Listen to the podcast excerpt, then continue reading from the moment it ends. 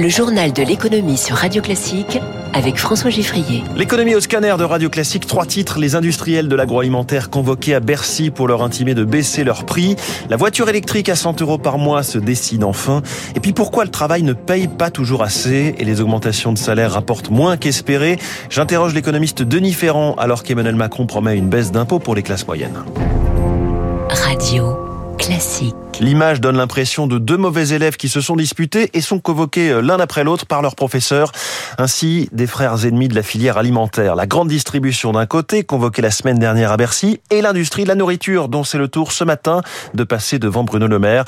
Les uns et les autres se renvoient la patate chaude de l'inflation. Rappelons qu'on est à presque 16% de hausse des prix alimentaires sur un an. Le ministre de l'économie veut donc mettre publiquement la pression sur les fournisseurs, notamment les grandes marques. Eric Koch. Les industriels ont jusqu'à fin mai pour engager une baisse des prix. C'est l'ultimatum lancé par Bruno Le Maire. Mais il est peu probable d'assister à une volte-face des grandes marques dès aujourd'hui, estime le spécialiste de la grande distribution Olivier Dauvert. L'objectif, c'est déjà d'acter le fait que sur certaines filières, certains industriels acceptent au moins le principe de venir renégocier ce qui peut l'être. Si les prix du blé ont chuté de 45% et ceux des énergies sont comparables à ceux de début 2022, ce n'est pas le cas pour toutes les matières premières. Les négociations pourraient donc se faire produit par produit.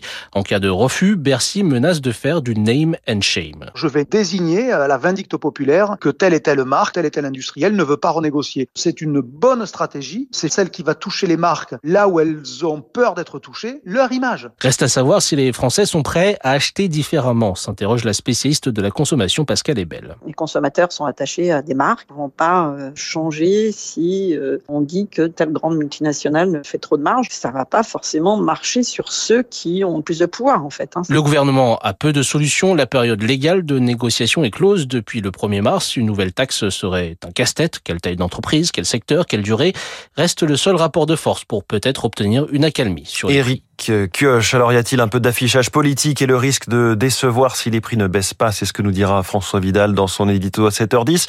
Je demanderai aussi au patron de la coopération laitière, Pascal Lebrun, pourquoi il refuse les baisses de prix. Il est invité des stars de l'écho à 7h15. À propos des grandes marques, ce sont bien elles qui sont les produits les plus vendus par les supermarchés puisque selon le cabinet Nielsen, voici le podium en 2022 en France, le pack de 6 bouteilles de cristalline en première place, la bouteille d'un litre de Ricard en deuxième et la bouteille d'un litre 75 de Coca-Cola sur la troisième marche. Alors, je précise qu'il s'agit du classement par le chiffre d'affaires. Vous imaginez bien que les Français ne boivent pas autant de litres de Ricard que de Coca-Cola, mais le prix de la bouteille est quasiment dix fois plus élevé euh, s'agissant du pastis. La suite du classement, ce sont les packs de 20 bières Heineken, puis le Coca à nouveau, mais en canette. Et enfin, premier produit non liquide de la liste, le pot de Nutella en format 1 kg. L'eau Vitel, de son côté, est bien plus bas dans le classement et surtout, elle n'est plus vendue en Allemagne par le groupe Nestlé, qui a annoncé hier en conséquence la suppression de 171 postes dans son usine sur la commune de Vitel, dans les Vosges, soit un quart de l'effectif. En France, les fraudes contre les clients des banques seront mieux remboursées. On a vu ces derniers temps l'explosion des arnaques où un escroc se fait passer pour votre conseiller bancaire et vous fait valider des transactions à son profit. Désormais, si en 24 heures votre banque ne peut pas prouver que vous avez fait euh, preuve d'une négligence grave, elle devra procéder au remboursement immédiat. Voilà un domaine dans lequel le gouvernement veut afficher du très concret. La location de voitures électriques à 100 euros par mois, promise par Emmanuel Macron, réaffirmée par Elisabeth Borne. La mesure qui concernera les ménages modestes n'est pas simple à mettre en place vu le coût des véhicules propres et l'état de nos finances publiques. Bonjour Eric Mauban. Bonjour François, bonjour à tous. Ce matin, les échos révèlent comment l'offre sera mise en place. Voilà, Elisabeth Borne a, promis que l'offre serait prête pour la rentrée. Le gouvernement va missionner chez des grandes entreprises de leasing afin de négocier avec les constructeurs automobiles et acheter des véhicules qui seront proposés à des ménages pouvant bénéficier de ce nouveau dispositif. Il sera financé par l'État, mais l'équation est complexe du fait de la hausse des prix des véhicules et du renchérissement du crédit. Proposer une voiture électrique à 100 euros par mois est un pari ambitieux, mais semé d'embûches. Il va falloir trouver une flotte suffisante composée de voitures électriques produites en Europe. Il reste également à définir les personnes qui pourront profiter de cette offre.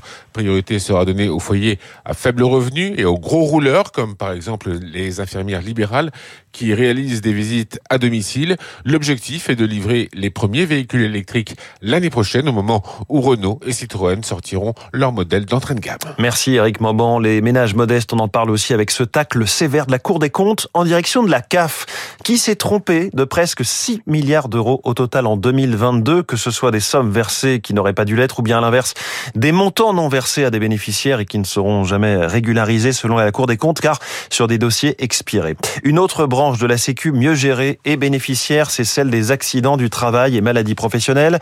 Les syndicats et le patronat ont signé un accord qui vise pour eux à reprendre la main sur sa gestion, un accord de plus au moment où le dialogue social est remis en avant par l'exécutif. Elisabeth Borne continue les consultations de syndicats aujourd'hui avec notamment la CGT reçue en fin d'après-midi. L'actualité sociale, ce sera ce matin la publication par l'INSEE du taux de chômage au premier trimestre 2023. On était à 7,2% au quatrième trimestre 2022. Il s'agit du chiffre euh, qui fait foi au niveau international, celui au sens du Bureau international du travail. Publication attendue à 7h30. Comment et quand baisseront les impôts des classes moyennes? C'est encore très flou. Tout juste connaît-on le montant global, 2 milliards d'euros. Ce qui est sûr, c'est que l'exécutif a pour cible une catégorie de Français qui ne touchent pas d'aide sociale et qui sont pourtant loin d'être riches. Bonjour Denis Ferrand.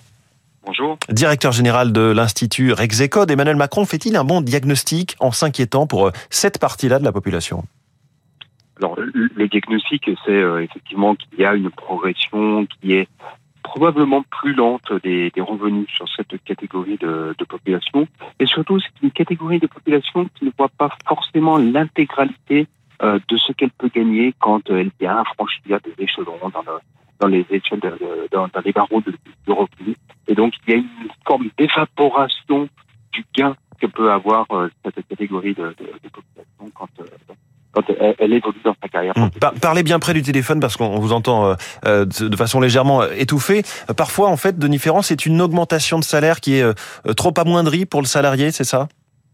Oui, tout à fait. Il, il arrive que, en fait, c'est ce que l'on appelle, désolé du jargon, mais c'est ce que l'on appelle le coin socio-fiscal, c'est-à-dire la partie qui, dans la progression de votre revenu, va en fait, parce que vos impôts vont augmenter, parce que vous aurez des cotisations sociales en plus, des prestations sociales en moins, ou une prime d'activité en moins. Donc tout cet ensemble d'éléments qui en fait vont échapper quand vous avez votre progression du revenu qui, mmh. qui se manifeste parce que elle va être captée par ce que l'on appelle le coin, par cette, par cet ensemble de prélèvements et de recettes euh, publiques en moins. Ce montant-là, il est estimé, ça a été, ça a été estimé sur des données moyennes de, de valables pour l'année 2019. En gros, pour une augmentation moyenne, vous captez 43% de votre gain et 56%, 56,5 va en réalité euh, alimenter les, les caisses publiques ou hum. va diminuer les prestations. On comprend donc que c'est quasiment impossible de gommer ces effets de seuil. On pourrait pas euh, inventer un mécanisme plus fluide oui, c'est le mot que vous utilisez qui est important, c'est-à-dire ce sont des effets de seuil, c'est-à-dire que ce 40, cette répartition à 43,5 et 56,5, eh bien, elle n'est pas homogène selon la distribution. Il y a vraiment des paliers qui existent, notamment bah, le palier quand euh, la prime d'activité vient à s'éteindre, donc euh, c'est 1,3, 1,4 SMIC. Cela vaut aussi pour des paliers du côté des entreprises, à savoir que quand vous augmentez un salarié au-delà de 2,5 SMIC, qui était le, le seuil d'allègement qui a pris la succession des, CICE, eh bien, à ce moment-là, vous avez un renchérissement du coût du travail qui est très important et qui peut être dirimant pour une entreprise au moment de, de faire une application de, de hausse. Effectivement. Merci beaucoup, Denis Ferrand. J'envoie donc euh, à cette note que vous avez publiée il y a quelques mois sur euh, notamment ce, ce coin fiscalo-social. Vous nous disiez que c'était du jargon. Emmanuel Macron lui-même a employé l'expression dans sa longue interview à, l'opinion cette semaine. Euh, la loi Industrie verte, présentée hier en, Conseil des ministres, avec notamment ce futur produit d'épargne, une forme de livret A pour les jeunes bloqués jusqu'à leurs 18 ans, est censé financer des projets d'industrie de long terme. Bonne idée, mais sans doute encore trop modeste, selon Antoine Laurent de l'ONG Reclaim Finance. Le gouvernement peut clairement renforcer euh, les mesures qu'il met sur la table, être à la hauteur de l'ambition qu'il affiche, aller ratisser beaucoup plus large. Il y a un objectif affiché d'à peu près un milliard d'euros court à court terme, ce qui est très peu au regard des besoins de la transition qui se compte en plusieurs dizaines de milliards. Vous avez aujourd'hui plus de 5 000 milliards d'euros d'épargne, l'assurance vie, le livret A, et le gouvernement ne touche rien à ces produits-là. Ce que l'on préconiserait, c'est que ce plan déjà soit un peu plus élargi et surtout qu'on s'assure que cet argent ne vienne pas financer des activités qui seraient totalement contraires à l'objectif objectif affiché. Or, le projet de loi, là, ne dit absolument pas comment est-ce que l'argent sera alloué. Nous, on demande au gouvernement qu'il y ait davantage de garanties. La transition énergétique encore avec ce premier test réussi pour les achats groupés de gaz par l'Union européenne qui espérait 11 milliards de mètres cubes et a reçu des offres pour plus de 13 milliards de mètres cubes. Sur les marchés financiers, le pétrole, lui, est juste sous les 75 dollars le baril de Brent. Le Dow Jones a reculé d'un pour cent, le Nasdaq moins 0,18, le CAC 40 moins 0,16% à 7406 points. Le Nikkei euh, en ce moment progresse de presque 1%. L'euro est à 1,0865. Aux États-Unis, Joe Biden est contraint par les négociations sur le plafond de la dette euh, toujours pas abouti à annuler une tournée en Asie. Elon Musk, enfin, lui, a, a renouvelé sa promesse de rendre autonomes les voitures Tesla. Cette fois, ce serait pour l'année prochaine. Je pense, dit-il, que Tesla va avoir un moment chat GPT. Tout d'un coup, 3 millions de voitures se conduiront elles-mêmes sans conducteur. Déclaration d'Elon Musk dans une interview sur CNBC. Il est 6h57, Rachel Canary.